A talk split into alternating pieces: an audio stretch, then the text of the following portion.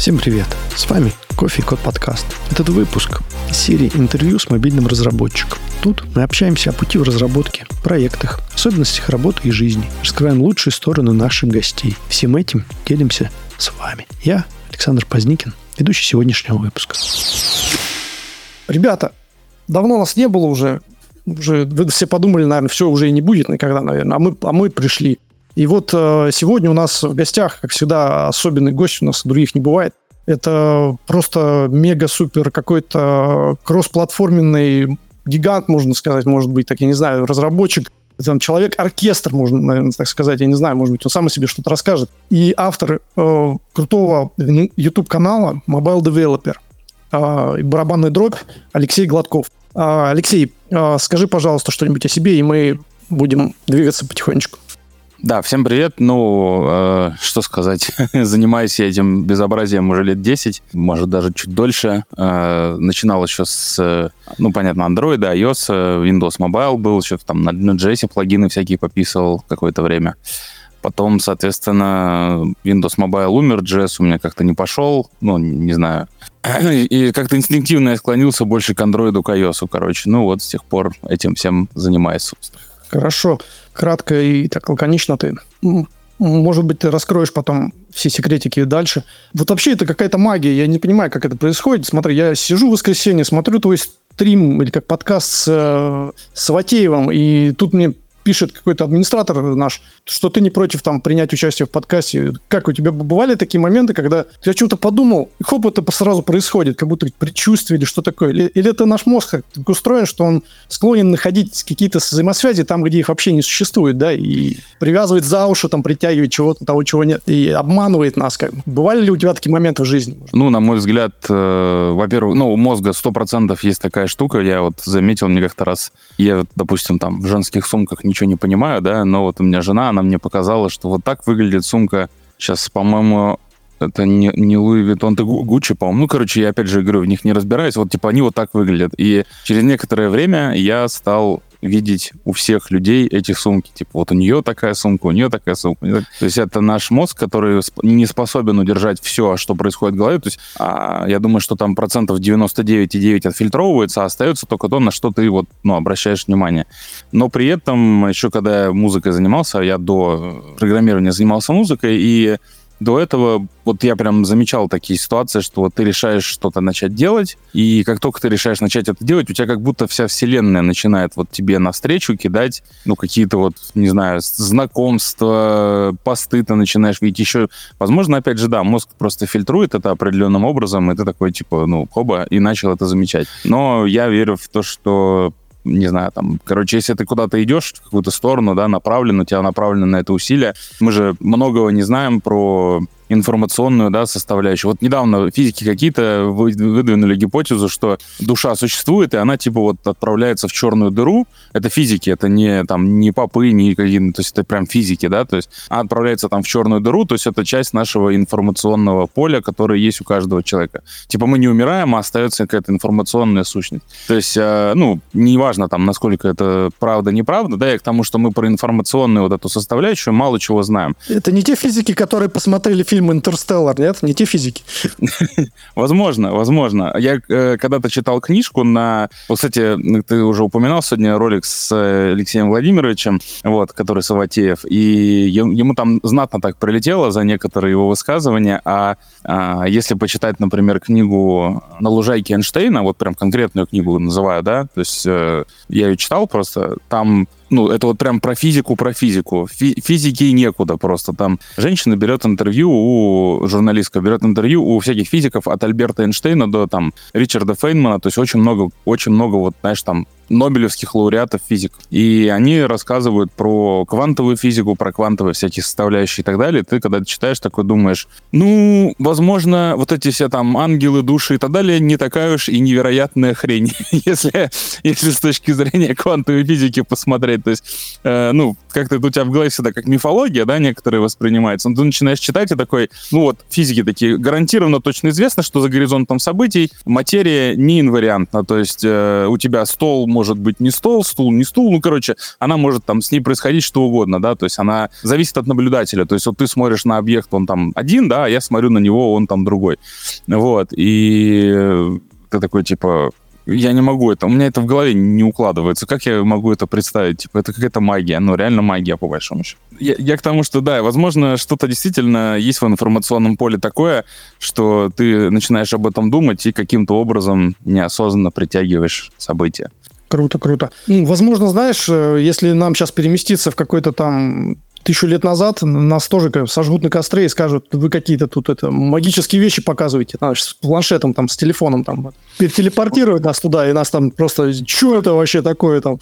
Ладно, а пока, может, мы не знаем чего-то, да? А, у нас на корпоративах, я, можно 5 секунд вот историю расскажу. Мы, у нас была игра просто, э, ну, такая на корпоративе, условно говоря, мы там собирались компании и представляли вот, что тебя, короче, вот ты идешь, и не знаю, там по Москве, ну, неважно, по любому городу, ну, по Москве проще представить, потому что Москва в том числе 500 лет назад существовала, да, вот, допустим, идешь ты по Москве, и тебя хоба и каким-то там, не знаю, неважно, каким чудом перебросило на 500 лет назад. Вот в Москву тысяча, какого там получается, 523 года. И вот э, что бы ты делал? Как бы ты выживал? Там, когда начинаешь рассуждать, там, ну, там выясняется, что ты со своим вот этим вот э, айфоном там в, э, с наушниками и так далее, ты там даже три минуты не продержишься просто. Ну, я один к тому, что один из сценариев, да, тебя, скорее всего, как иноверца какого-нибудь там или еще какого-нибудь колдуна просто сожгут на костре или на кол посадят. Это тоже один из вариантов событий. Да, наверное, так. Ну, там даже интернета не будет, куда то там не знаешь, куда идти, без Google каких-нибудь карт там. Смотри, в общем, у нас всегда вопрос такой первый. Это даже мы еще не начали, а мы уже столько как бы рассказали. Первый вопрос всегда по традиции у нас такой странный, там, дурацкий, можно сказать. Э, и этот вопрос такой философский. Ну, я вижу, ты прям, может быть, даже много можешь рассказать. Э, где есть ты? Вот где есть ты? Ты – это твой мозг, или это твои действия, или это все в совокупности ты – вот э, иногда нам приходится играть какие-то роли, приспосабливаться на работе, дома. Мы э, бывают разные люди, да. И как ты думаешь, как ты думаешь, э, знает ли кто-нибудь тебя таким, какой ты есть на самом деле? А знаешь ли ты себя как, таким, какой ты есть? И важно ли, прежде чем что-то начинать, да, узнать, может быть, себя получше, там, может быть, каким-то там психологом ходить, еще что-то такое. А ты, ты задумывался над такими вещами? Это офигенный вопрос. Я задумываю, я думаю об, это, об этих вещах, ну, почти все свободное время, так или иначе. И так получилось, что ну, как сказать, вот в момент, когда YouTube начал резко развиваться, да, это создало определенную ну, скажем так, психологическую нагрузку, ну, она в любом случае создается. Ты а, как человек не предназначен для того, чтобы общаться, коммуницировать вот с таким количеством людей, да, то есть ты, ну, просто под это не заточен. У тебя организм, он такой весьма легаси, если вдуматься. То есть он, э, в принципе, не заточен даже под жизнь в городе, да, поэтому у нас чем крупнее город, тем больше всяких разных там городских сумасшедших и так далее. Вот. Э, а если уж говорить про такие вещи, которые еще дает интернет, то ты тем более к этому, ну, не предрасположен, как вот а, существо из мяса и костей. И я об этом очень много думал, и есть же вот, например, такая операция, когда человеку удаляют пол мозга, а он все равно нормально существует, работает, живет, ну, там, после аварии, например, и так далее. Причем могут удалить левую половину, ты нормально живешь, существуешь, правую половину ты живешь, нормально существуешь. Возникает вопрос, а где твоя вот личность, да, ну вот твой кор, так сказать, где вот ты и находишься. И если, грубо говоря, представить, что тебя мозг распилили на две части, и левый, и правый это, ну, ты, она содержит твое ядро, да, получается, что ты и там, и там находишься, как тогда твою личность перенести? Ну, я разные книжки на эту тему читал, одна из них а, тоже могу посоветовать, называется «Эволюция разума», это Курцвейл блин, забыл, как его зовут, ну, короче, фамилия у него Курцвейл. Вот. А, это достаточно известный футуролог, он как раз рассказывает про вот такие вот вещи, да, то есть там выясняется, что мозг очень много бэкапит, то есть он очень много чего копирует, и а, в принципе работа мозга, она, ну, существует на многократном повторении, многократном. То есть ты у тебя, грубо говоря, копии там одной и той же картинки хранится в миллионах мест, допустим, там в мозгу, да, и просто если ты со временем, э, допустим, там эту картинку не смотришь, да, она постепенно заменяется другими. Такой, э, массив там такой бесконечный. Да, да, да, да, да, да. Причем с кучей копий, с кучей бэкапов. И чем больше ты что-то делаешь, тем больше у тебя этих бэкапов, копий становится, поэтому ты, э, когда чем-то очень активно занят, ты потом это, ну, как бы у тебя это легко воспроизводится, как на, на кончиках пальцев, знаешь, что называется. А когда ты чем-то не занимаешься, ты, даже если ты очень хорош был в этом, то ты, ну, как сказать, сходу не вернешься. Ты через какое-то время тебе нужно... У тебя все равно останется какое-то количество копий, то есть навык, э, ну, с трудом вряд ли потеряется. Но тебе нужно будет еще время, да, для того, чтобы это все наработать. Вот. Это касается каких-то знаний и так далее. И я думал долгое время, что я это мозг. Ну вот есть вот это вот фарш, да, который у тебя там в черепной коробке, и вот это ты где-то. Потом я, значит, заинтересовался такой замечательной штукой, как кишечник. Сейчас не удивляйся. Есть такая книга, этот замечательный кишечник, или как-то так она называется, я уж не помню. И она говорит, что кишечник состоит э, э, вот на, ну, короче, это практически как второй мозг. Там столько нервных волокон, которые так или иначе напрямую и обратной связью связаны с головным мозгом, что, ну, вот эта фраза, знаешь, нутром чую, она не, не так уж и лишена смысла, как бы. Кишечник тоже можно, как бы, знаешь, там это, чик, и нет его половинки там, да? Да, но целиком-то ты без него вряд ли сможешь. То есть, и, и еще есть спиной мозг, который тоже за определенный... То есть ты, наверное, это вот все-таки ты весь, ну, то есть весь организм целиком. Но а, вот именно с точки зрения психологического, как ядро твоей личности, мне кажется, нет такого понятия, как на самом деле. То есть есть э, вот ты, как, причем даже не то, что ты как вот личность, да, которую некоторые, ну, лю- другие люди знают с, с разных сторон, а просто ты в данный момент, вот набор твоих навыков, убеждений, они тоже меняются, да, со временем, убеждения, вот эти навыки и так далее. Я вот, допустим, музыкой занимался в, там, не знаю, 10 лет назад, да, и так далее, верил в одни вещи, сейчас занимаюсь программированием, верю в другие вещи. Через 10 лет, возможно, я буду верить в какие-то третьи вещи. И вот мне кажется, если ты вот в какой-то конкретный момент времени и люди, которые тебя окружают, они знают тебя вот в этот момент. А, понятно, что они знают тебя не со всех сторон, а только с какой-то стороны. Но в сумме как бы я бы не сказал, что существует вообще понятие на самом деле. Это тоже мозг наш что-то придумывает, ищет, да? Ответов, которых да. нету. Хочет получить, а, а их нету, что ты ищешь. Получается, все-таки, не знаю, то все-таки самому-то себя надо узнавать как-то, покопаться в себе, прежде чем куда-то идти там а, и какие-то действия предпринимать. Самому себя, наверное, полезно узнавать с той точки зрения, что как бы это тупо и по инфо, как бы правильно сказать-то, чтобы никого не обидеть. Давай скажу, все-таки по старинке инфо-цыгански не звучало. Вот. Но заниматься тем, что тебе, а, ну, скажем так, лежит душе, нравится, да, это максимально, ну, полезная, здоровая вещь, которую тебе нужно сделать. А для того, чтобы это делать, тебе нужно знать, что тебе нравится. Как правило, это, ну, там, путем проб каких-то ошибок. Это можно, конечно, это сделать мысленным экспериментом, но тяжело. Хорошо, мы еще об этом поговорим. Давай немножко вернемся в реальный мир э, и поговорим про именно твою деятельность, то, что ты занимаешься каждый день, можно, наверное, сказать, да? А, вот кроссплатформенность твоя, вот как это... А, вот это не погоня за двумя зайцами, вот подскажи, как вот ты думаешь, ты взялся за несколько платформ сразу и как бы пытаешься везде, как бы, да? Или это как ты по-другому воспринимаешь, что для тебя это все равно один заяц, этого зайца там мобильная разработка называется, да?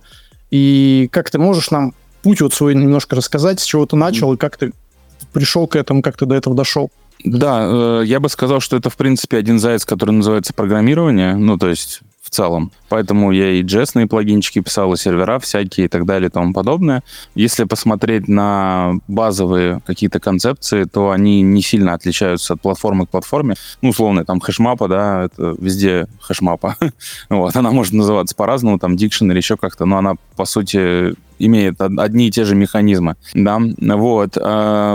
Поэтому программирование в целом, ну, мне так в университете научили. Сейчас очень модно стало считать, что образование не нужно, а меня вот университет научил так, что я могу, в принципе, на любой язык достаточно быстро свичнуться, и мне никогда это не вызывало никаких ни проблем. Там, ну, главное, чтобы это было целесообразно. То есть я для чего-то это должен делать, а не просто так, просто так у меня есть чем заняться.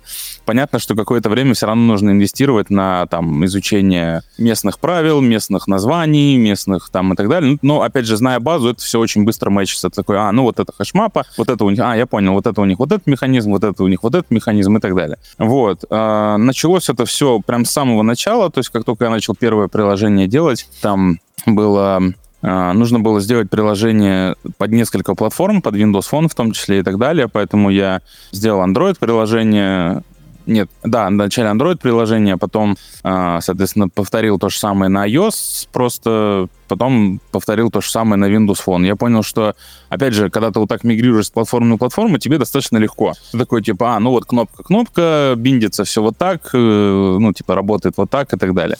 То есть мозг, мозг находит какие-то схожие вещи и уже как бы проще, да? Что-то, какая-то повторяемость есть, да? Да, конечно. Ну, то есть, если ты посмотришь, например, в, э, вот в рендер кадров, то он в iOS и Android, ну, не принципиально отличается, потому что принципиально по-другому это сделать невозможно.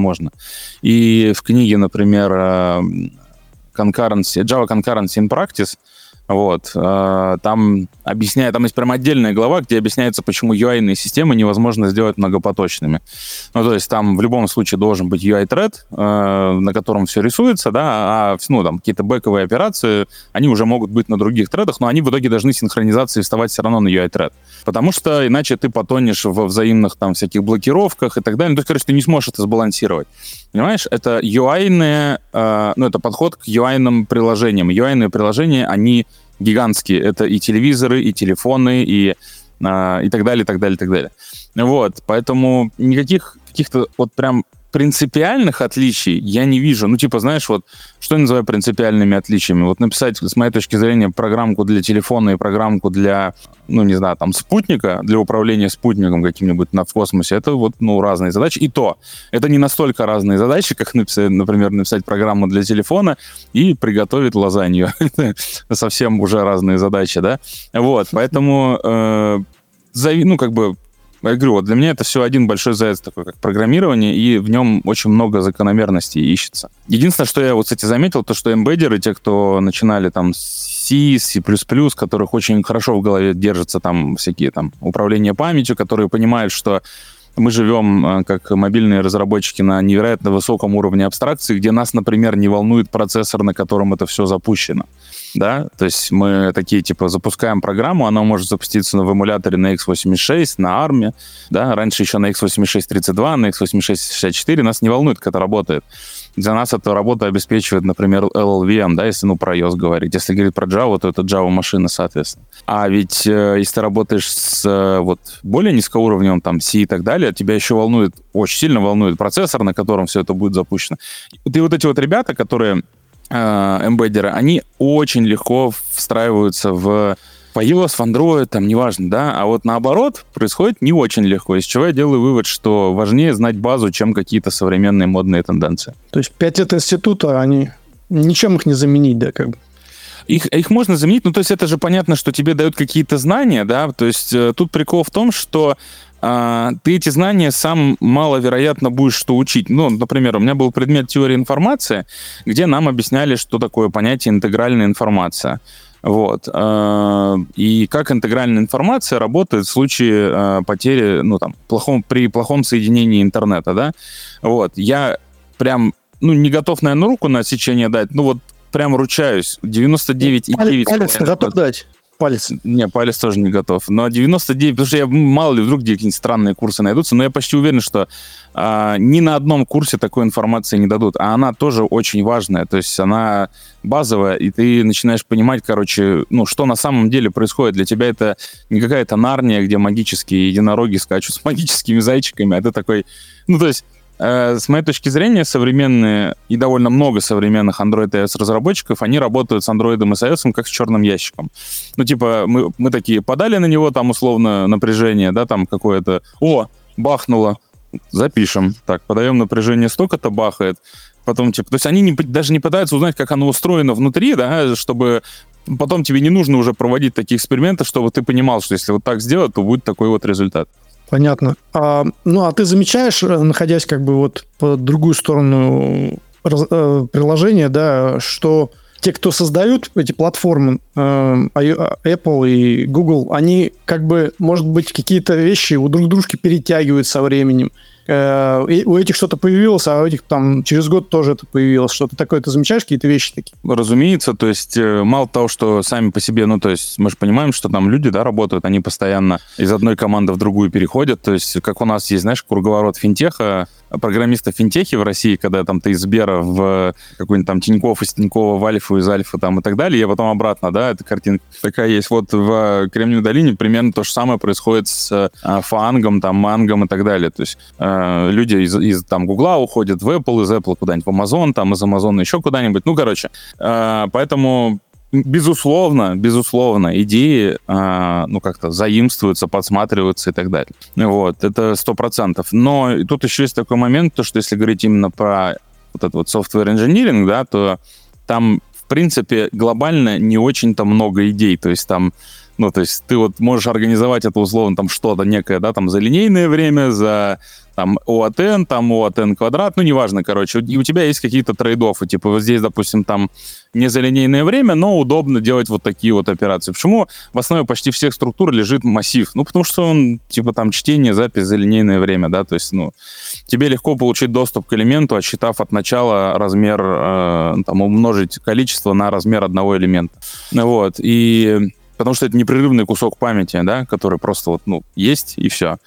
И вот этих концепций, их просто по себе, самих по себе не очень много. Это как кирпичики. То есть, типа, у тебя есть определенное количество материалов, из которых ты можешь построить дома. Да, дома разные, но материалы, из которых они построены, одинаковые. И ведут они себя тоже одинаково примерно. Понятно. Ну, скажи нам вот на сегодня как бы нормально можно сделать э, полноценное универсальное приложение на каком-нибудь KMM или на Flutter, или есть какие-то все-таки ограничения, которые бы ты сказал, вот, вот если так, то можно, если так, ну, как твое мнение на сегодня? Я думаю, что можно полноценно сделать и то, и то, и на Flutter, и на KMM. А, с, на Flutter это будет, естественно, получше, потому что он и подольше развивается, и, в общем, ну, а Google однозначно инвестирует огромное количество сил в то, чтобы он развивался. Вот. На KMM есть ограничения с iOS, да, то есть если ты прям все на композе делаешь, то iOS все-таки еще в альфе находится, и, ну, просто чисто в силу того, что это альфа, да, там есть косяки всякие. Вот. Но в целом, если это приложение не сильно сложное, можно и на композе мультиплатформенном сделать. То есть я думаю, что мы много же было разных кроссплатформенных технологий, я, естественно, в них смотрел, потому что ну, меня напрягало, что мне надо вот это помнить и вот это помнить, а оно, ну, ты не используешь, оно выветривается, приходится заново потом вспоминать, все равно это время тратится. Это я все время искал какую-то технологию, которая бы э, мне это сильно все упростила, да, но вот в итоге я остановился на RX, потому что RX очень одинаковый на iOS и на Android, вот, но он не кроссплатформенный все равно. И, э, но все равно экономит сильно, вот, скажем так, мозговые усилия, да, потому что, ну, примерно одинаковые концепции там и там. А вот э, сейчас у нас появилось, мне кажется, две вот этих вот э, Flutter и э, KMM, две концепции, которые уже настолько взрослый кросс-платформ, что он ну, способен в теории убить натив просто за счет того, что он даст тебе больше гибкости за, там, ну, короче, больше эффективность, да, больше результата за меньше усилий. Вот, то есть я думаю, что мы к этому наконец-то пришли, и пришли на самом деле за достаточно короткий срок, потому что, ну, когда там в 2007, да, первый iPhone анонсировали, сейчас 2023, 16 лет прошло, а объективно с точки зрения истории это очень-очень немного. Ну, то есть это прям очень немного. То есть э, может такое произойти, ты считаешь, что мотив может исчезнуть, в твоем понимании, или как? Он, наверное, не исчезнет на 100%, потому что, ну, какие-то вещи 100% будут там на нативе писаться, но просто это же удобнее, когда ты и дешевле, когда ты на кросс-платформе пишешь. Другое дело, что э, у нее всегда были круче, ну, там, куча недостатков, да, это там, перформанс, еще что-то. Вот э, KMM плюс нативный UI, он, по-моему, вообще лишен, в принципе, всех этих недостатков. То есть, да, тебе там немножко надо писать на нативном UI, но в целом ты очень много чего шаришь, и это очень быстро работает. Вот. И мне кажется, что, ну, не то, что, опять же, прям умрет, потому что я записал ролик про то, что KMM убьет Flutter, но я в голове держал, типа, 5-7 лет перспективы, а мне теперь каждый год пишут под этим роликом, типа, ну что, убил, ну что, убил, типа, два года прошло. Ну, то есть я в голове одну перспективу, да, держал, а ну, люди там, соответственно, думали, что имеется в виду, что он завтра его убьет.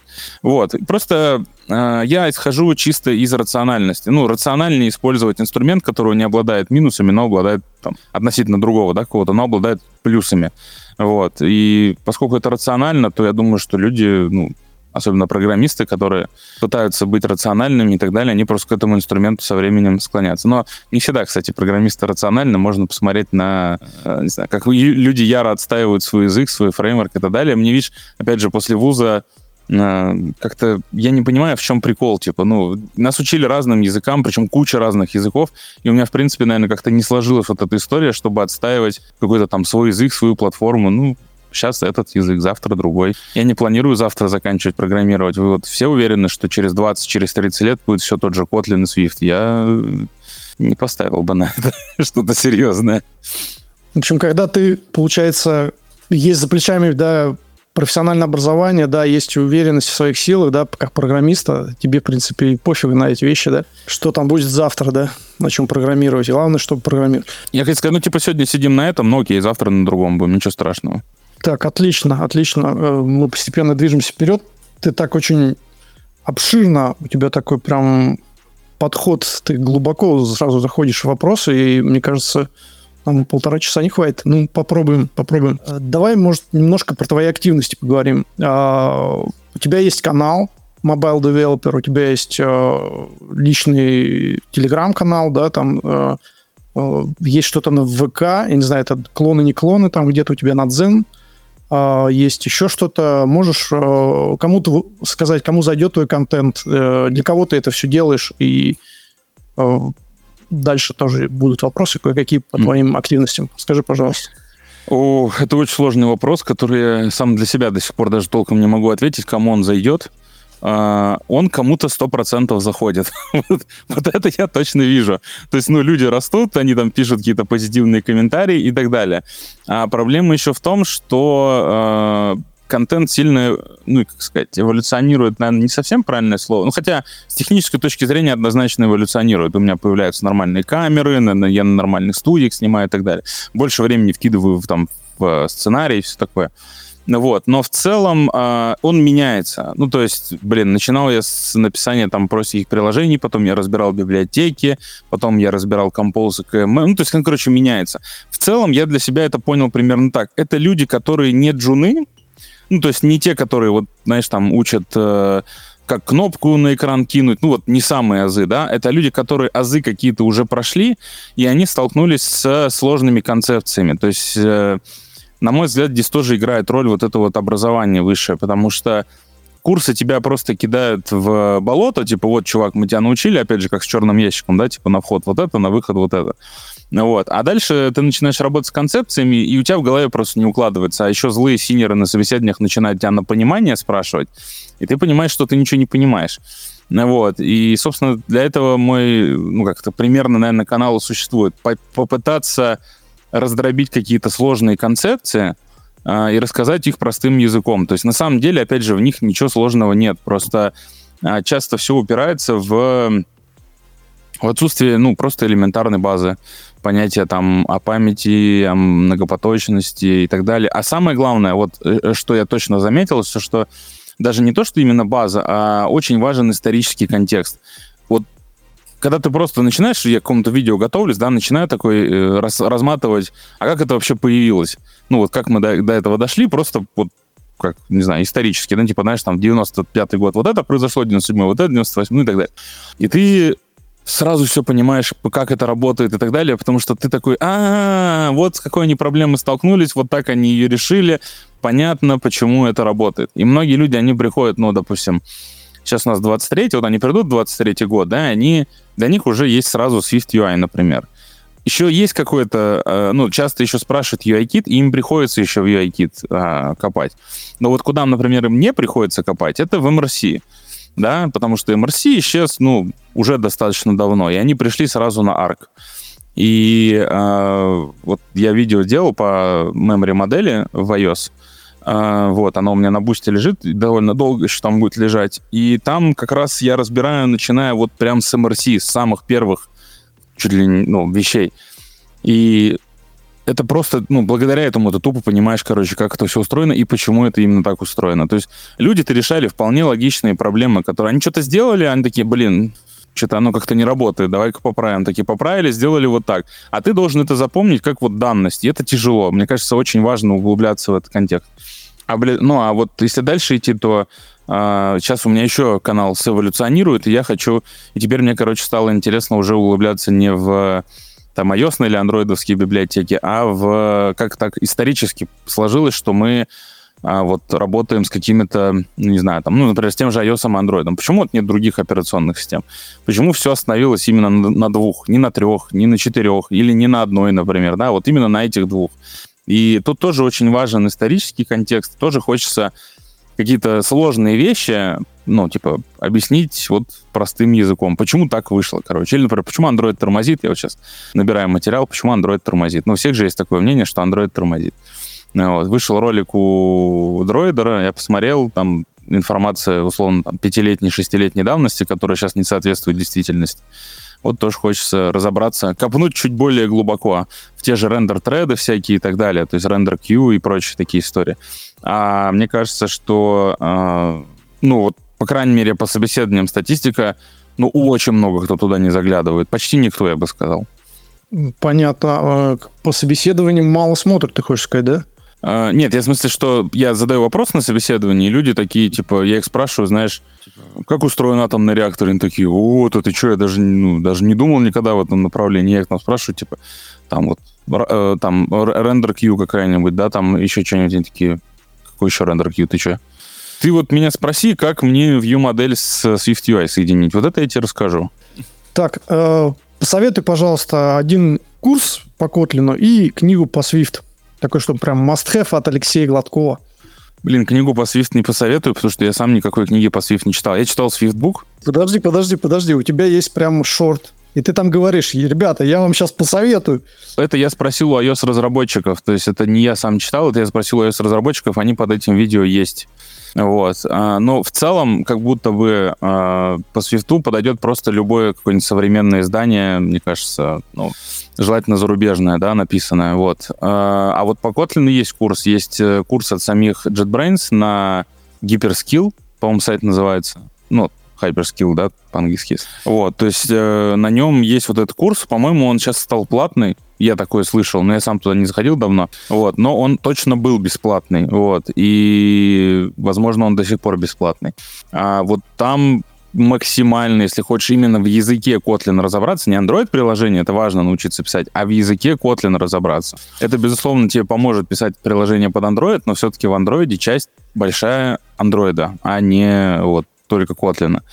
Вот, поэтому вот его могу посоветовать. Подожди, а вот твой курс, который на YouTube, который на Бусти там, что-то ты можешь про него сказать? А, по KMM, который? Да. Да-да, ну, э, это вот именно по KMM, то есть э, я у нас в компании я э, начал вот сетапить KMM где-то года, наверное, три назад. Вот, то есть давно, когда он еще прям в ранней-ранней альфе прям находился. И мы, в общем-то, с э, ну, моей командой и с компанией, в общем, прошли достаточно долгий путь э, ну, вот, по настройке, по прикручиванию КММ к разным проектам. Я еще много проектов на КММ начинал и так далее. У меня накопился определенный опыт как вот взять и сделать приложение на КММ с нуля так, чтобы оно, ну, типа, масштабировалось, да, до каких угодно масштабов. И я решил записать видео, где, собственно, показать, ребят, типа, ну вот так сделать приложение на КММ.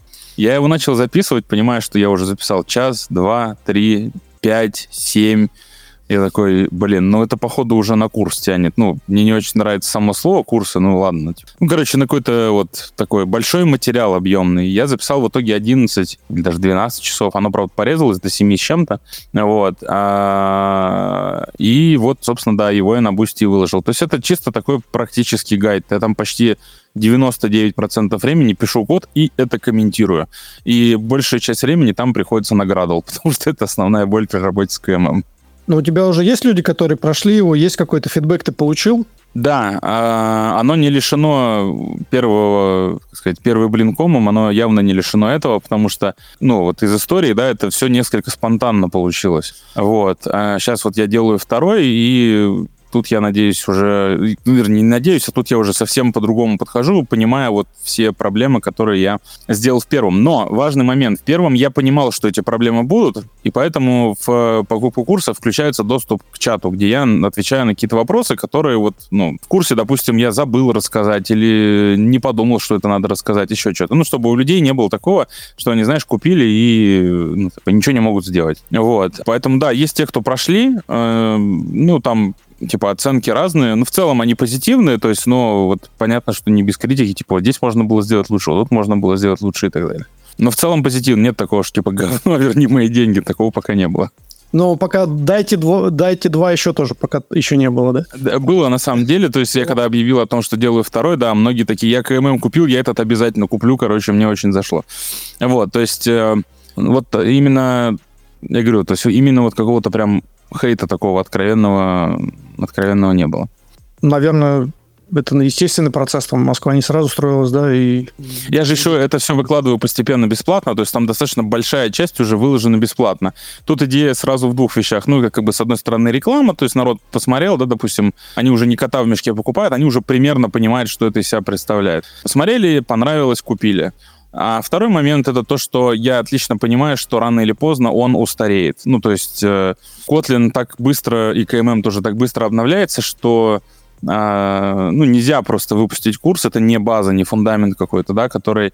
А, нельзя выпустить курс, который просто вот будет вечный, что называется. Поэтому я думаю, что через год, через два он уже будет не сильно актуален, я его выложу бесплатно, чтобы у людей была возможность какие-то фундаментальные вещи из него подчеркнуть, они там тоже есть. Но э, вот э, те, кто купили, они тоже не в накладе, потому что, ну, все-таки год-два это большой э, промежуток, да, ради него можно заплатить. Давай, наверное, опять из реальности уйдем куда-то там в астрал почти, наверное, сейчас. Ну, хотя нет, что астрал.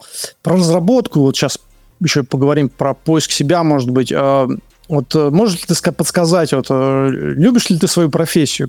И как находить то, что любишь?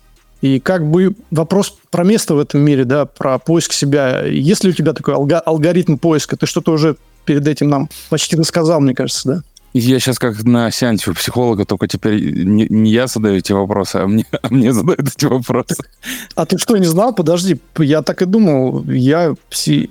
Кто-то из нас псих, ну, осталось выяснить, кто, как бы, может быть. Мне кажется, это вечный вопрос, найти вот себя, потому что э, я какое-то время был одержим идеей, чтобы, знаешь, вот такое, типа, нашел себя и живешь в этом.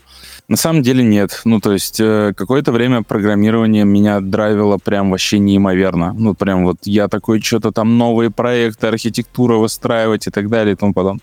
Это потом, ну, тоже как бы у тебя... Короче, мозг, мне кажется, он очень любит, вот чем любит заниматься наш мозг, это раскладывать все по корзинкам и вешать на них вот ярлычки. Типа, ну, то есть, вот, допустим, ты Представь, что ты прибыл, я не знаю, на какую-нибудь там новую планету, да, там, с инопланетянами, где, ну, как вот в «Аватаре», знаешь, и то «Аватар», он все-таки ну, такой очень похож на человеческий мир, да, а вот ты вот прибыл, прибыл вообще какую-то дичь. Вот я всегда люблю такие фильмы, где какая-нибудь дичь, где, знаешь, там а, типа люди там, не знаю, там испражняются через глаз, там, ну или даже такого понятия, как глаз нет. Ну, короче, это вообще дичь, да, которую тебе трудно вообразить. И вот ты прибыл на такую планету. Вначале твой мозг будет такой, типа, ну, немножко в шоке, да, типа, ну, что происходит, вообще все новое.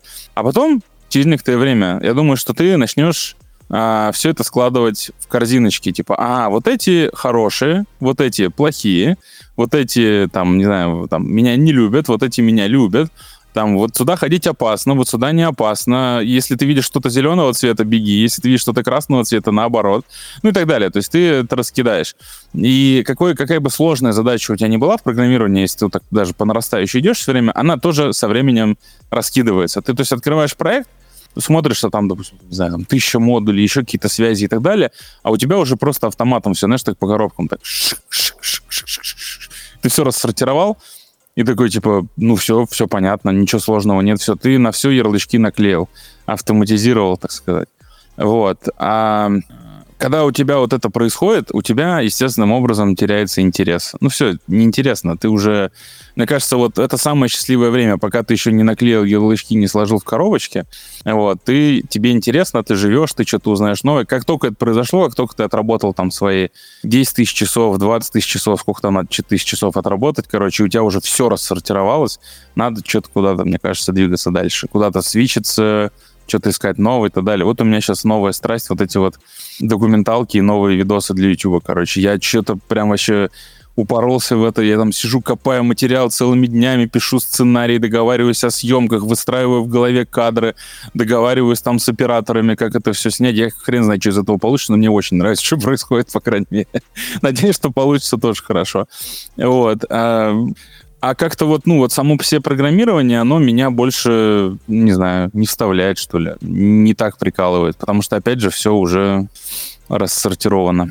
Ну, то есть это тоже вот, наверное, мозг, да, что-то повторяемость какая-то, да, приедается, что ли, как и скучно становится, да? Возможно, это механизм, который должен нас по-хорошему сподвигать, то, чтобы там, не знаю, новые земли, например, исследовать. Вот. Если бы у нас не было этого механизма, то первое какое-нибудь там, первое же племя, которое осело где-нибудь в Африке, они такие, нам и тут норм. Бананы падают, что еще надо, крокодилов мы всех убили, офигенно живется. Но нет, находится человек, который, блин, а что там за тем холмом? Надо пойти туда посмотреть. Возможно, кстати, что это еще зависит от э, психотипа. То есть в племени же есть и те, кто такие, не надо нам никуда ходить, наши деды здесь жили, и мы тоже будем здесь жить. А есть и те, которые вот, ну, а что там за холмом, да? И мне кажется, может быть, вот поэтому мой совет, что вот надо менять, ну, как сказать, отрасль, да, или там сферу, неважно, он тоже не всем подойдет. Он подойдет вот этим, которые там, типа, а что там за холмом? А вот тем, кто мы тут жили, наши деды жили, все жили, и мы тоже тут будем жить. Вот им, наверное, не подойдет такой совет. Возможно, если стресс, который возникнет при заглядывании за горизонт, это там, тебя уничтожит, лучше, может, туда не заглядывать, да? И это в том числе, да. Не полностью с тобой согласен, да, вот это прям надо застолбить где-то, то есть в Конституции, может быть, там. Делайте как надо, а как не надо, не делайте, да? Ну. Так, получается, ну, любишь, не любишь, как бы нравится, не нравится. А так, вот ты как ты сказал, что разработка — это бесконечная боль и унижение. И получается, что это, чтобы это любить, надо быть каких-то IT-мазохистом в кавычках, что ли?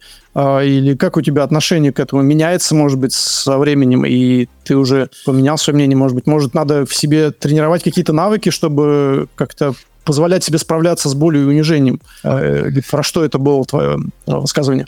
Ну, а, тут тоже это же шутка, ну, в определенном смысле. То есть очевидно, что это шутка. Да, там чувак, который в комментариях написал, а меня компилятор не унижает, это с тобой что-то не так. Я такой просто, господи, дай мне силы, терпения с этим всем справиться. Вот. А мысль-то очень простая, собственно. В программировании так устроена работа, что ты все время продираешься через ну, какие-то новые штуки, с которыми ты до этого не сталкивался. Они у тебя не работают, они у тебя постоянно отказывают. То есть я в детстве помню, например, вот, опять же, два типа людей, да. Первый, допустим, у меня игра не запускается, и говно ваша игра, пойду ее обратно в магазин сдам. И вторая, у меня игра не запускается, и ты в 6 утра такой с красными глазами, так, так, я уже, в принципе, да, похачил DEX-файлы, там, бинарные файлики, оста... О, класс, я заменил вот этот вот байт на вот этот байт, и у меня все заработало. Вот, то есть, ну, тоже, знаешь, вот два таких психотипа. И вот у вторых, которые, да, вот так до 6 утра, у них шансов программистам стать гораздо больше, потому что, ну, это и есть, по сути, наша работа, да, разобраться, что не так, и сделать, чтобы было так, как бы, ну, то есть углубиться в это. А для этого нужно, ну, определенные, определенные качества. Меня, допустим, вообще не напрягает, когда какой-то софт не работает. У меня это скорее вызывает такой, ну, не знаю, энтомологический интерес такой. Взял там, посмотрел, вниз заглянул, сбоку заглянул, справа заглянул, почесал репу, походил, подумал, потом опять снизу заглянул. Нашел, где не работает, поправил. Вот. А есть люди, которых это дичайше бесит, они такие, а, блин, ничего, ничего не работает, почему ничего не работает, и так далее. Ну вот им тяжело будет с программированием, потому что программирование, оно вот, ну, тебя все время будет кто-то вот так вот, ну, я назвал это унижать, но опять же это шутка, да, то есть тебя компилятор будет унижать, студия, все что угодно, у тебя все время что-то будет ломаться, что-то будет идти не так. Понятно. Убежище. А, есть ли у тебя какое-то место, где ты уходишь от проблемы, там собираешься с мыслями и решаешь какие-то проблемы? А, может, это не материальное место, а какое-то виртуальное, мысленное твое там пространство. А, и, конечно, в да, там, залез в какую-то пещерку, там, зажег там где-то свечечку, так и успокоился, там, да, отметил праздничек, там, назад куда-то вылез в мир, и все по-прежнему. А есть ли у тебя такое место? Блин, ну ты сейчас спросишь, типа, если у тебя бункер в доме, потом не прячешься ли ты там. А. А, Слушай, может быть, есть? Может и есть, я не в курсе, кстати.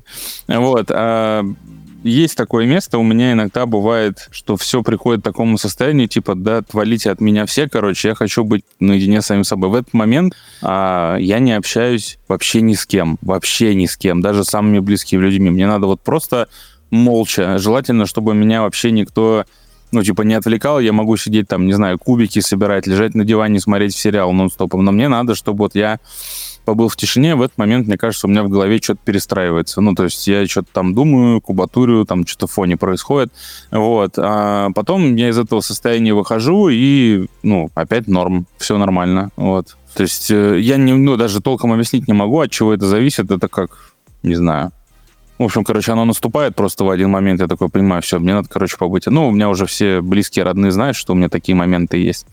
Вот, я в этот момент, как правило, никому не в телеге, ничего не отвечаю, короче, просто исчезаю у всех просто, и все, а потом появляюсь. Это прям как это, секретики какие-то. Давай про преемственность поколений. Вот есть она вообще у программистов преемственность поколений?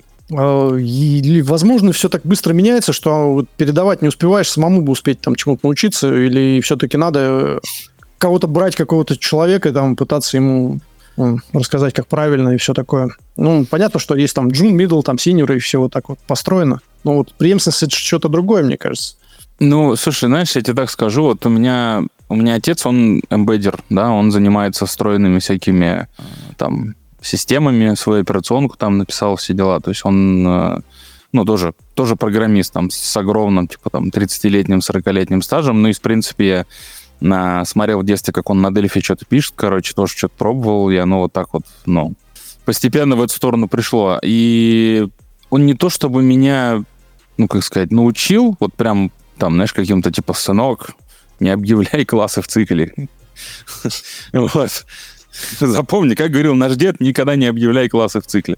Вот. Э, нет, такого, конечно, не было. Но вот каким-то общим концепциям, опять же, мыслям, и, ну, знаешь, так вот тоже на кухне бывает, с ним сядем, что-нибудь говорим, он мне что-то рассказывает, ты это просто впитываешь, оно у тебя что-то остается, наверное, ну, вот прям, чтобы совсем преемственность передать, ну, вот он мне, знаешь, интересный, кстати, момент, он меня научил одной штуке, я про нее несколько раз за последнее время рассказывал, он мне как-то рассказал, говорит, ты знаешь, что if else, ну, а он, он на там C, ассемблер вот это все пишет, вот, а у if else, говорит, это очень дорогая операция, ну, типа else, дорогая операция, вот, и, говорит, почти всегда можно обойтись без else. Ну, там, даже в 100% случаев я такой, да ладно, нельзя обойтись без else. Ну, типа, как ты без него обойдешься? Я такой сел, у меня, знаешь, я просто в голове такая революция, я такой, твою мать, а реально else-то не нужен. Вообще нахер не нужен. Всегда можно написать без него. Вот. И ты просто пишешь, потому что тебе так удобно. Ну, понятно, что в Kotlin и так далее это все там еще миллионом оптимизаций покрыто, поэтому я не уверен, что это еще какой-то профит дает. Но вот этот вот ранний ретерн, он э, у э, системщиков, они прям вот обязательно все так пишут. Ну, какие-то такие вот штуки передаются. Но, наверное, прям вот... И преемственность поколения, она может в этом состоять. Она может состоять в каких-то софт-скиллах, знаешь, подходах, типа, там, уйдет, все вкладывал в бизнес, я все вкладываю в бизнес, а ты на шлюх все потратил. Нет, такого не должно быть, там, знаешь, что-нибудь в таком духе. Вот, нет, все вкладываю в бизнес. Если ты тратишь на шлюх, они тоже должны работать. Вот. Какая-то такая штука. Каким-то подходом, да, наверное, может научиться. Может бизнес передать, который связан с технологиями. Вообще есть такой чувак, э, Стас Асафьев, я не знаю, знаешь, нет такого автоблогера? Да, да. У него, у него есть документалки, я не знаю, видел ты или нет, это картавые истории такие вот называются. Да, да, да какие-то смотрю. И, и там же как раз вот ты смотришь, если про Германию особенно, там же прям вот, блин, типа, вот, допустим, или даже в США, да, там вот, ну, Генри Форд, вот он начал там в 20-х годах, а потом его а, там дети и внуки, они это все доразвили, то есть, ну, они это все подхватили, как-то улучшили. И там очень много прослеживается, что вот, э, типа, отец так делал, и сын также бизнес ведет, и внук потом также бизнес ведет, и там чуть ли не правнук также бизнес ведет. Вот эти вещи, мне кажется, могут передаваться. Круто. Да, побольше бы у нас такого было. Вот про что ты сейчас рассказал. У нас, к сожалению, это очень, ну, это очень-очень тяжело, а, потому что ну вот, я не знаю, насколько это правда, потому что я не агроном, и мои знания здесь очень слабы. Но я слышал от разных умных людей, что Россия это, ну там, условно, зона рискованного земледелия называется. То есть, э, э, если, например, в какой-нибудь Италии ты там посадил мешок зерна, да, у тебя, соответственно, там, мешок зерна ты отдал у тому, у кого взял его, еще мешок зерна ты там барону отдал какому-нибудь, и 30 мешков зерна у тебя осталось себе. Ты можешь с ними что угодно делать, как угодно экспериментировать, там всякие новые формы и так далее.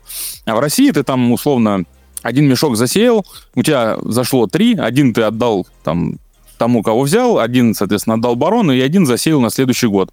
Хорошо, если что-то на пожрать осталось, вот. А если совсем все плохо, то и на пожрать ничего не осталось. Тут эксперименты делать не будешь, потому что любой эксперимент, и ты просто помрешь с голоду. Вот. И это в некотором смысле определяет, ну, ментальность, да, тоже определенно.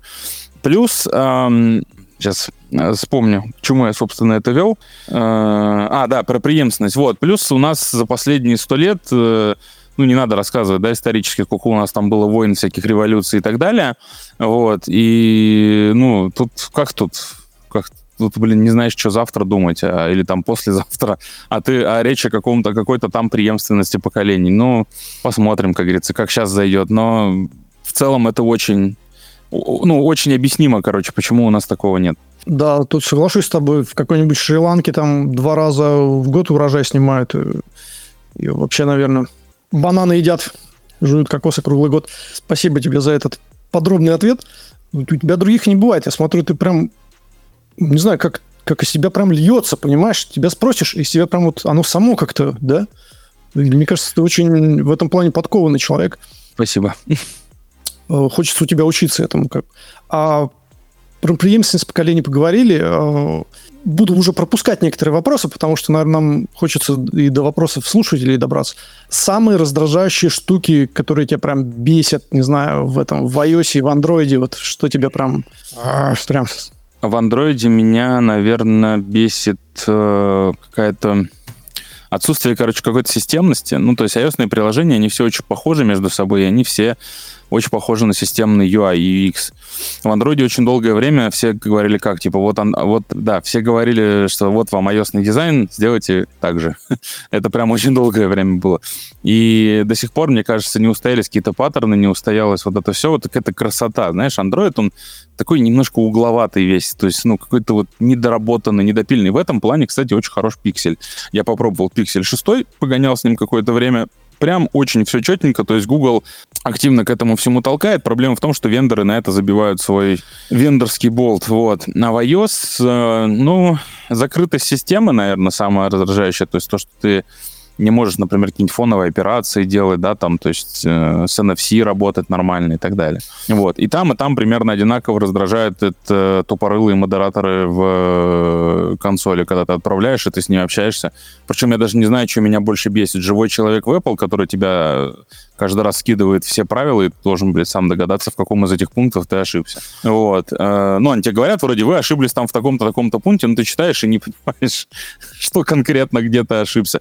Вот. А, или в андроиде, когда тебе отвечает бот, и, ну, там вообще жесть, там, типа, ну, просто невозможно достучаться до человека и решить какой-то вопрос. В итоге вопросы там и там решить невозможно. Практически. В Apple есть хотя бы спасительное «позвоните мне». Ну, я не знаю, кстати, есть сейчас или нет. Я думаю, сейчас в Россию не позвонят скорее всего. Вот. А, в андроиде даже такого нет. А, что еще из таких вот прям совсем уже бесящих? Меня, меня очень в последнее время раздражает Dagger в андроиде. То есть э, вот эта вот кодогенерация, она, ну, короче, не к месту, к месту и не к месту применяется. И в итоге проект, который, типа, и так компилируется не три минуты, он еще начинает вообще там в два раза дольше компилироваться. Вот. Но плохие практики — это бичи Android и iOS проектов одинаковые. Ну ладно, то так, так-то не будем уж там голову этим пеплом посыпать, не знаю. А, давай про презентации Apple и Google, может быть, чуть-чуть э, последние, да? А, твои впечатления от последнего WWDC от Apple, что думаешь о Vision Pro? И вообще о будущем совмещении, как для тебя это совмещение виртуального и реального миров. Пора ли уже первому игроку приготовиться к новой реальности или еще рано потирать ладошки и будем еще долго черно-белый телевизор, может быть, усмотреть? Как ты думаешь, что с Apple? Ну, Гугловскую я вообще не смотрел. То есть там, в принципе, весь пересказ есть в коротком ролике, где там этот Сундар Пичай такой AI, AI, AI, AI. Ну, в принципе, понятно, они все про AI. Ты только что ответил на вторую часть моего вопроса, поэтому я не буду его задавать. Окей. Вот. А с WWDC, ну, э, понятно, что там вообще ничего интересного не показали. Apple очень медленно делает какие-то функции, которые есть, типа, в Android, но она делает их очень качественно. Вот это мне очень нравится у Apple. То есть ты прям кайфуешь с этого. У меня потому что Apple все. У меня есть MacBook, Apple Watch, iPhone, Apple TV, AirPods, AirPods Max. То есть, ну, вот все, наверное, есть, что только есть. И, допустим, те же Fitness Plus приложения с телека вообще просто ну, пушечка. С часами вместе вообще прекрасная штука. Вот. А, и они делают это все очень-очень качественно. То есть они просто совершенствуют... А вот Google, мне кажется, вот этот путь еще как-то не нащупал. Они не нащупали, в чем их фишка. И что касается Vision Pro, это как же, по идее, новый девайс в этой всей экосистеме же, по идее. Ну, по мне, в принципе, сама идея этих шлемов это, ну, типа, херня полная. А, потому что телефон, он не просто так стал ну, типа, таким вот все завоевывающим, да, потому что он очень удобен, он чисто вот, ну, по жизни удобен. То есть, грубо говоря, а, возможно, они не таргетятся на Серегу строителя, условно, там, да, который, типа, решает вопросики на своем Xiaomi за 8 тысяч. Да, они на него вряд ли таргетятся со шлемом за 3,5 тысячи долларов. А, они, я думаю, очень четко понимают, что это купят люди, у которых с деньгами, во-первых, проблем нет никаких, какие-то, ну, прям совсем гики, и там будет не очень большая партия этих устройств, а просто, ну, типа вот под то как раз... Вот что, что Apple умеет хорошо, так это рассчитывать партию устройств.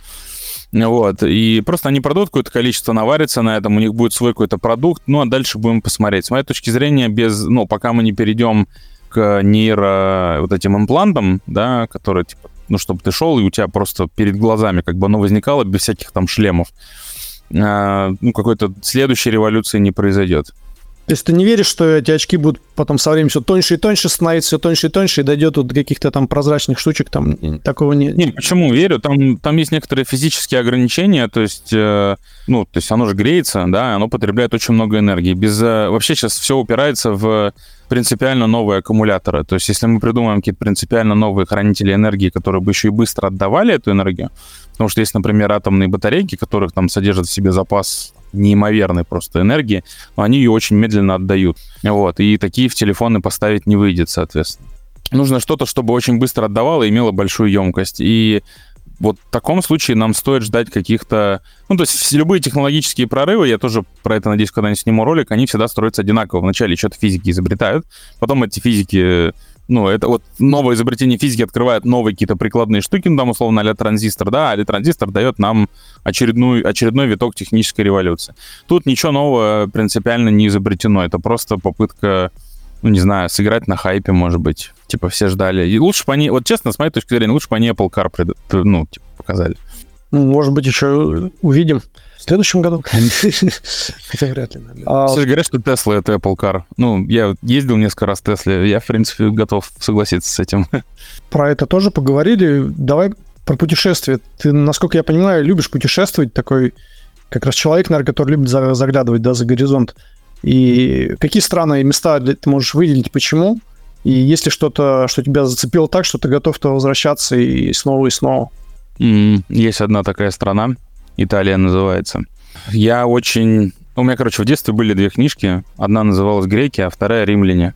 Вот. Э, такие тоненькие белые книжки были. Там было про всякую мифологию Древней Греции, мифологию древней, э, Древнего Рима написано. Поэтому я до сих пор весь пантеон знаю греческий, весь римский, то есть ну, у меня в голове держится.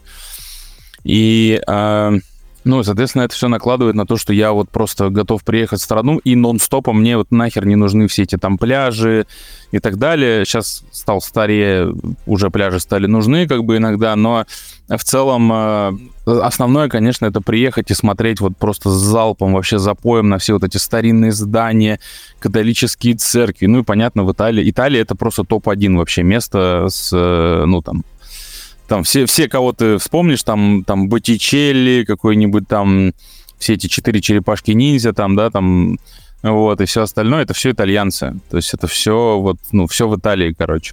Ну и понятно, я еще... Ты Пизанскую башню ты успел поддержать, чтобы она не упала? Нет, я до Пизы я не доехал, к сожалению. Мы там два раза были всего, я был в пяти городах, получается. Вот. А, а по Флоренции, и... пока она не утонула, нет? Или какой Венеция, Венеция. А, Венеция, да. Да, да, да. Да, Флоренция это рядом с Римини. Вот до Флоренции да. не доехал, а до Венеции я доехал, да. Мы там даже на гондоле прокатились, то есть, ну, вот это все дела там по канальчикам. Специфический весьма город, то есть сама Венеция, надо понимать, представляет из себя что-то типа размером с ТЦ, вот, а все, ну, все, все люди живут на материке, они просто в эту Венецию ездят. То есть те, кто прям венецианцы, венецианцы, это люди там просто бесконечно богатые, им, скорее всего, это по наследству досталось. Вот. А, так вот, там еще же пицца, там еще же всякие там равиоли, паста, э, что еще? Ну, короче, там все. В Италии прекрасно из еды все практически. Ни, разу не было, чтобы я что-то попробовал, такой, фу, говно. Нет, такого ни разу не было. Хотя вот, наверное, только мне их не нравится, вот этот вот риста, господи, забыл, как называется. Ну, короче, я думаю, поняли люди. Вот. Эм, ну, а так, в принципе, много где был в Европе. В Чехии мне еще понравилось. Ну, потому что я примерно на четвертый день Чехии состоял на 95% из свиных ног и пива, короче, и мне вообще я себя прекрасно просто чувствовал. А есть еще одно место, это Таиланд, а, куда я тоже готов возвращаться бесконечно, потому что это просто бесконечное солнце, бесконечное счастье, бесконечное... Татуировки не, не там ты получил, нашел? Не-не-не, это я еще когда музыкой занимался, сделал. Вот, поэтому да, в принципе, мир, короче, прекрасен во всем разнообразии. Мне и в Дубаях понравилось, и в Европе понравилось, и в Азии понравилось. Если удастся съездить в США, сейчас с этим проблематично, но если удастся, я тоже с удовольствием посмотрю, потому что... Не, ну там, по-моему, через Мексику-то можно ехать. Там специфическая схема, я, так, я по такой схеме ехать не готов. Я только по турвизе, все легально и так далее. Вот, э, то есть, ну, я, я очень люблю, в принципе, смотреть мир. И знаешь, поскольку мне приходится постоянно общаться с разными, ну, не то, что приходится, в смысле, у меня получается общаться с разными людьми из разных стран, из Франции, там, из Италии и так далее, я вижу, что люди настолько, как сказать, одинаковые. У них, короче, настолько много общего на самом деле. И они настолько одинаковые. И, блин, короче, хотелось бы жить как-то по-другому, не так, как мы сейчас живем. Ну, то есть вот во многих аспектах. Но вот, к сожалению, видимо, получается, как получается. Ну, только путешествие ты это понимаешь, да? По путешествию ты это что-то понял, да? У меня никогда не будет претензий, знаешь, там, условно, к американцам, ну, сейчас у нас же много про это говорят, да, там, или каким-нибудь европейцам, да кому угодно вообще, к любой абсолютно стране, как бы они там себя не называли, позиционировали, далее, и у меня никогда не будет претензий к людям этой страны, ну, кроме откровенных там малолетних дебилов, которые, ну, просто сами все агрессивные, тупые и так далее. Ну, то есть, которые на тебя сами нападают. Я сам ни на кого не нападаю. Я всегда отвечаю тем, кто нападает на... Ну, не всегда отвечаю, ну, короче, если отвечаю, то отвечаю тем, кто нападает на меня. Если кто нападет, тот не уйдет уже, да? Э, ну, иногда, да, иногда бывает. То есть там оно в зависимости от настроения, под которое попадется. Вот, то есть э, никогда не будет претензий к людям, потому что вот именно простые люди, вот самые обычные, которые просто работают, они там занимаются каким-то хобби и так далее. Да, блин, им, ну, типа, вот почти любой кипиш, любой, вот в чем заинтересована большая масса людей в любой стране, это в спокойной, ровной жизни, в которой ничего не происходит. Все нормально, ты просто работаешь, зарабатываешь себе на какие-нибудь там квартиру, живешь, рожаешь детей, ездишь в путешествия и так далее. Реализовываешься как-то профессионально. Вот большинству нормальных, а и таких людей большинство в каждой стране, им ничего другого не надо. То есть в любом случае все э, все отклонения от этого, они, ну, они есть, опять же, да, тоже в каждой стране, но их меньшинство. Ну, к сожалению, очень громкое и видное. Ну, хорошо. Хорошо, а, давай, может быть, про чат GPT чуть-чуть. Сейчас же это тоже хайп такой, да? Давай. Не про сам чат, просто вот если вот завтра, например, или послезавтра там, ну ладно, не завтра, но через 10 лет, там заменит вот вообще всех программ, вот скажет, все, программирование не надо, ребят, вот не надо, все. А есть у тебя какие-то варианты, вот где ты можешь пригодиться в материальном мире, где-то вот, в материальном, чем бы ты занимался? Да, да, ну типа я вот э, сегодня даже у себя выкладывал там в, в телеге, а, как раз у меня там квартира достраивается на Зиле. Вот, она достроится рано или поздно, я за нее выплачу всю ипотеку. Я надеюсь, через 10 лет, отлично, я точно к этому времени должен выплатить это все. Вот, а, и после этого мне, я, скорее всего, в принципе, ну, типа, и не буду заниматься каким-то там программированием, как э, своей основной работой. То есть я что-то буду делать, что я даже сейчас сказать не могу. Но я с удовольствием пойду, не знаю, там какие-нибудь двери строгать, еще что-нибудь, может, там деревянных голубей делать или не знаю, там нож из хлеба, да? вот, не, шучу. Вот, э, ну, в общем, короче, что-нибудь такое делать, что прикольное, не знаю, там, медитативное, сидишь там, занимаешься, что-то ковыряешься. Вообще без проблем, у меня нет какого-то, ну, там, вот я должен обязательно именно через вот это и так далее. Понятно. Давай про публичность, может, чуть-чуть еще. Как вот сформировалось твое желание стать публичным и выйти вот э, в это виртуальное пространство, на сцену и начать с нее что-то вещать, да? Э, вот ради чего? Ради денег, может, ради... Э, какой-то фидбэк тебе это в реальной жизни хороший дает. И ты легко находишь связи, работу, строишь рейтинг какой-то. Помнишь, может быть, смотрел ты фильм «Черное зеркало», сериал «Черное зеркало», там была такая серия, mm-hmm где люди жили уже в таком мире, где лайки какие-то там влияют на твое положение социальное. Может быть, э, как-то если сейчас не начать, а потом уже будет и поздно, какой-то свой рейтинг там поднимать виртуально, и это будет влиять на твое положение в обществе. Или это чушь полная, ну, сейчас сказал, ну... Я понял. Обратной связи мне накидывают, знаешь, полную панамку в связи с тем, чем я занимаюсь. Вот, потому что, опять же, есть э, какое-то количество крайне агрессивно настроенных людей, которым все время что-то не нравится, они все время чем-то недовольны. И они очень считают, для них очень важно показать, что вот я вот недоволен тобой, услышь меня. Да, потому что я по естественным причинам к ним не прихожу, я них, ну, не знаю, да, они сами ко мне приходят. Вот, поэтому обратной связи накидываются там, дай бог. Вот, а насчет самого желания, у меня желание такое всегда было, я же музыкой еще занимался. То есть я, в принципе, ну, на сцене достаточно давно. А что ты делал? Что за музыка? Ну, вот все началось еще со школы, где я пел в хоре с 1 по 5 класс. Это тоже постоянные выступления в Томском драмтеатре, в Тюзе, в БКЗ. Ну, это вот разные, короче, концертные залы, там Авангард, СИКИДК и так далее. Вот, которых я... А я еще был а, солистом. Вот есть понятие вокалист, это тот, кто занимается вокалом, то есть поет. Да, а есть понятие солист, это тот, кто соло выступает, то есть один. Это очень часто у многих в голове спутано. Они вокалиста называют солистом, ну и наоборот, короче, вот. А, я был солистом, то есть я выходил такой, запевал там «Ой, масленица, криво шейка», и там за мной типа человек 40 такие «О, криво шейка, криво шин», короче, вот такая вот русская народная всякая музыка. А, параллельно с этим я фортепиано занимался, то есть у меня был период, когда я вот нигде не выступал, это примерно блин, сейчас я вспомню, это примерно где-то класса, наверное, с 6-7 по класс, наверное, ну, даже скорее по первый, второй курс, наверное, где-то так. Вот, и э, потом опять у нас сколотилась группа, мы начали выступать, начали играть такой суровый метал вначале, потом, соответственно, переключились на более популярную попсу, начали продавать музыку, потом, соответственно, я с музыки перешел на программирование, и тут был вопрос времени. Я, в принципе, очень грустил, что программирование мне казалось на сцену залезть, ну, нереально. Что ты будешь делать? Программировать на сцене? Вот, и когда у меня это случилось, случилось это совершенно случайно, попросил товарищ там его научить программировать, я записал для него видео, но я это, в принципе, много раз рассказывал уже. Вот, э, и оно вот так пошло, то есть, ну, я такой, о, кайф, можно, оказывается. Вот. И я даже такой не рассматривал, что можно быть блогером, а теперь я уже понимаю, что да, можно быть блогером. Вот. И теперь я уже хочу качать эту платформу самостоятельно, то есть не, не в привязке к программированию, а просто вот, ну, как навык, знаешь, типа быть блогером. Вот. Рассказывать истории.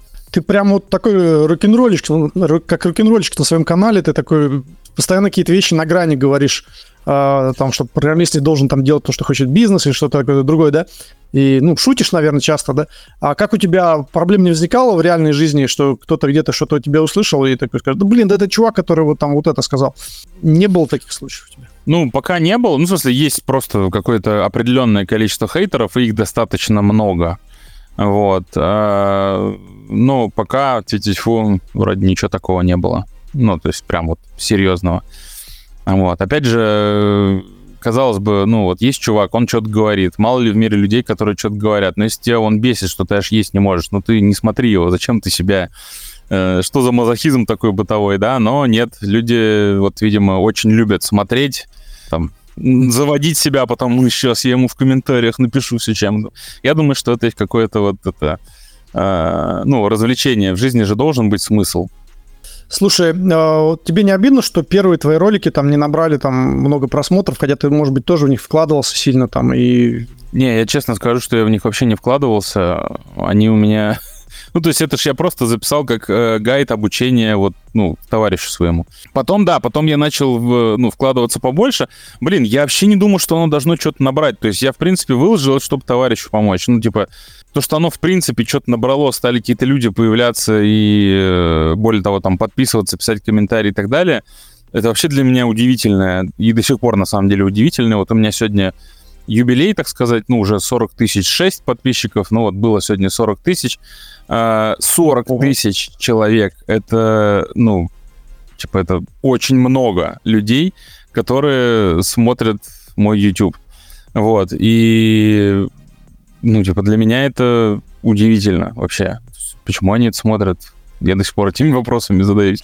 Окей. Смотри, у меня есть э, три вопроса от э, человека, изображенного на 100-долларовой купюре, да? Э, Бенджамин Франклин, да? Ты помнишь такого? Да. Даже это не вопрос, а просто есть его высказывание, может быть, э, вот интересно, согласен ты с ним или, например, такое вот. Когда люди осознают, что времени у них мало, они начинают его ценить и тратить э, рационально на достижение самых важных целей. А вот что должно произойти, чтобы человек осознал цену времени, как ты думаешь? В какой-то момент в возрасте 30 с чем-то лет ты понимаешь, что ты скоро помрешь. Ну, типа, не так много времени осталось. Не знаю, это просто вот само по себе происходит. Ну вот. Нет, не связано даже с каким-то днем рождения, просто такой, типа, ну, может, болезнью какой-то связано или еще чем-то. Просто ты такой понимаешь, что вначале ты понимаешь, что ты смертен, ну, просто узнаешь этот факт, а потом ты, короче, это прям понимаешь. И вот мне кажется, что люди, у которых э, там в жопе не горит, грубо говоря, они что-то там сидят, ничего не делают, они просто этого еще не поняли. Ну, поймут в свое время. Возможно, поймут прям вот перед непосредственно отходом, так сказать. Вот, но это уже, как говорится, у каждого по-своему. А, ну, ты как бы держишь руку на пульсе, так считаешь, что... Держу, держу, да, потом записываю важно. приложение, в EMIAS, там все дела. А, еще один. А, человек живет, э, цитата э, Бенджамина, человек живет не тем, что съедает, а тем, что переваривает. Это одинаково справедливо для ума и для тела. А, как бы мы каждый день, да, это уже от меня, э, потребляем много информации, но какая-то на нас оказывает влияние, какая-то нет.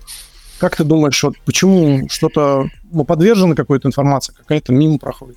Мне больше нравится, э, мне больше нравится фраза типа «прими, яд, ой, прими еду как, как лекарство». Типа «принимай еду как лекарство, иначе будешь принимать лекарство как еду». И это, кстати, информ... к информации тоже справедливо, потому что ну, наш мозг, он перегружен сейчас со всех сторон, это объективно, он просто, ну, панике, в ужасе, он не знает, что делать, у него никогда не было столько информации. Вот, и очень важно это все контролировать, почему что-то задерживается, что-то нет, но мне кажется, это все тот же фильтр восприятия, который у тебя настроен, поэтому он что-то цепляет, на что сам настроен, что-то нет. При этом через тебя там такое информационное поле размером с три планеты проходит, ты просто его даже не замечаешь. Это не значит, что мозг его не, не запомнил. Так, ну ладно, наверное, может быть, перейдем к вопросам от сообщества. Ну, от меня последний, наверное, вот из Дудя немножко взяли мы тут. А, в чем сила? Только сила не просто сила, а искусственного интеллекта, АИ. В чем сила АИ? В чем сила АИ? В, в этих, в ватах, которые выделяются ему на питание. То есть там, я где-то видел, что OpenAI тратит 70 тысяч долларов в минуту, по-моему, или в час, я уж не помню точно, на, в час, наверное, вот, э, на то, чтобы просто обеспечивать энергией работающие вот эти видеокарты, ну и плюс заменять их, конечно, там ломаются периодически. Вот, поэтому его сила в электричестве. Если не будет электричества, то э, нахер никаких там OpenAI не будет. Так, ну давай по, по вопросу по слушателей пробежимся. Алексей, привет. Как часто, на твой взгляд, лучше менять работу? Раз, два, три года или чаще, чтобы не останавливаться в развитии? Короче, я бы сказал, что зависит от возраста. То есть э, от, от возраста и от вот этой насмотренности. Ну, в целом, вообще стоит, конечно, уходить, если условия не устраивают. Это прям однозначный такой триггер. А, но в целом считается, что типа полтора-два вот ну, год, даже скорее год-полтора, и работу надо менять, потому что по-другому ты просто себе не повысишь ЗП. Это было особенно справедливо про время, когда у нас чуть ли не удваивался доход разработчиков каждый месяц. Сейчас это уже не совсем так.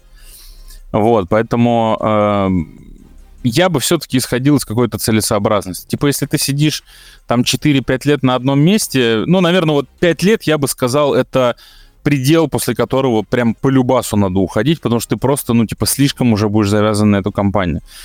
За одним исключением. За исключением того, что если ты дальше уже не видишь свое будущее вот с этой профессией, то есть то у тебя сейчас нужно решить какую-то прикладную задачу, там, не знаю, ипотеку выплатить, еще что-то, ну, короче, там, то есть, тогда ты можешь, в принципе, оставаться сколько хочешь, но просто потом ты уйдешь в какое-то совсем другое направление. Как продвинуть свою библиотеку? Решил написать свою библиотеку для кодогенерации как сделать ее удобной для всех и как лучше ее продвигать, чтобы не, для, не делать не только для себя, но и для сообщества при условии, что в комьюнике ты не очень известен. Но э, сейчас скажу крамольную мысль, но здесь нужен продуктовый подход. А, в чем заключается, в чем, короче, суть продуктового подхода? Вот прям суть за, за, на, на пальцах за две минуты буквально объясняю. Есть такое понятие job to be done. Грубо говоря, а, не знаю, люди каждый день ходят в магазин. Это неудобно. Это приходится ходить, дома что-то нету, вечером, особенно когда лежишь, тебе идти в лом, или ты набухался, как свинья, тебе надо, ты хочешь, захотел жрать, тебе надо, или ты там накурился, тебе захотелось шоколадку. Короче, какая-то работа, которую ты должен сделать, которую тебе делать не хочется, не хочется. Так вот, твоя, твоя э, что бы ты ни делал, оно должно решать вот эту вот не хочется. Оно должно каким-то образом делать это удобно. И за это ты, собственно, берешь деньги. Ну, то есть, например, ты заказываешь доставку в лавке и не идешь за шоколадкой сам, да, потому что ты смотришь веселые слоники. Вот. А, соответственно, тебе привозят там ее домой. Это вот job to be done, которую за тебя сделала Яндекс Лавка, условно говоря. А твоя библиотека, она тоже должна быть, ну, вот такой какой-то, короче. Если уж ты хочешь, чтобы она именно понравилась. Я бы другое дело, что не очень-то, может быть, заморачивался на это. Ты же это для себя в первую очередь делаешь. То есть, если ты э, хотя, может, и не для себя. Ну, в общем, э, если ты, короче, сделаешь это, ты в любом случае научишься очень многим крутым вещам. Я тебе прям гарантию даю. Это прям для тебя будет вот резкий level up в скилле. Вот. А поэтому я бы сделал ее в любом случае. Но если хочется, чтобы она вот прям в сообщество ударила, посмотри, что люди делают постоянно, и что, собственно, ты ну, можешь от людей избавить. Вот, допустим, представим, что ты сделал за магическую кнопку в Gradle. Сделаем магическую кнопку «Сделать хорошо Gradle», да, то есть ты такой сделал плагин, который ты подключаешь, и у тебя все ошибки уходят. Тебе не надо ничего рекламировать будут, твою библиотеку будут скачивать все, даже инженеры Гугла, потому что у них тоже проблемы с Gradle есть. Вот. Ну, а дальше, соответственно, ну, если ты сделаешь очередной Dagger, условно, ну, все такие, типа, блин, это зачем есть же уже Dagger, он уже решает эту проблему. А, просто твоя, либо, твою либо еще и заново учить надо, да. Вот, поэтому, ну, какой-то такой подход должен быть. Спасибо тебе за ответ. А, услышал про Flutter и KMM. А что ты думаешь по поводу React Native? Он какой-то ущербный, что ли? как так мало про него говорят. Ну, насчет React Native, мне кажется, он просто помер уже. Ну, то есть э, у него, очевидно, много недостатков. Возможно, он когда-нибудь обретет вторую жизнь. На данный момент, если посмотреть все опросы, которых я много проводил, там React Native, ну, типа, на, ком, на какой технологии вы начнете новый проект? Там React Native обычно набирает что-то типа 0,01%. Там, типа, Flutter и KMM просто с невероятным отрывом лидируют. Стоит ли начинающему разработчику сразу изучать композ? Насколько композ на данный момент востребован в целом и как часто используется проект? Я знаю, у тебя на канале очень много видео по, на эту тему, да? Да, у меня буквально прям есть видео, стоит ли новому разработчику изучать композ. Правда, лучше посмотрите его, потому что в двух словах это не ответишь, а не в двух словах, ну вот, собственно, оно в видео есть. Да, спасибо, Алексей, что ты был сегодня с нами. Просто вечность что-то запулил там, и там это останется. Надеюсь, кто-то послушает и что-то там найдет тебя и будет дальше следить за твоим развитием и ростом, и мы тоже будем следить. А, надеюсь, э, мы не потратили много твоего времени. Да не, не, ну все нормально. А, ребята, спасибо, что были с нами. А, спасибо, Алексей. Может, скажешь что-нибудь? Да, да, спасибо большое, что позвал. Были на самом деле очень интересные вопросы. Ну, кроме стандартных, там про Android, iOS и далее, были еще некоторые прям вот интересные. Там про где ты, вот это прям очень круто. Мне, я с удовольствием бы еще на что-нибудь такое где-нибудь порассуждал. Вот. А, спасибо всем, кто нас слушал, зрителям, слушателям, неважно. То есть, а, не знаю, увидимся с вами еще на просторах интернета. Верьте в себя, самое главное. И в Алексея тоже верьте, и в меня верьте. Во всех верьте, что, господи. Все, спасибо, Алексей. Всем спасибо. Да. да. Всем спасибо. До связи. До связи. Спасибо, что дослушали этот выпуск до конца. Подписывайтесь на наш подкаст, ставьте лайки, шарьте своим друзьям. В комментах к выпуску на нашем канале пишите, кого хотели бы слышать в новом подкасте. До новых встреч!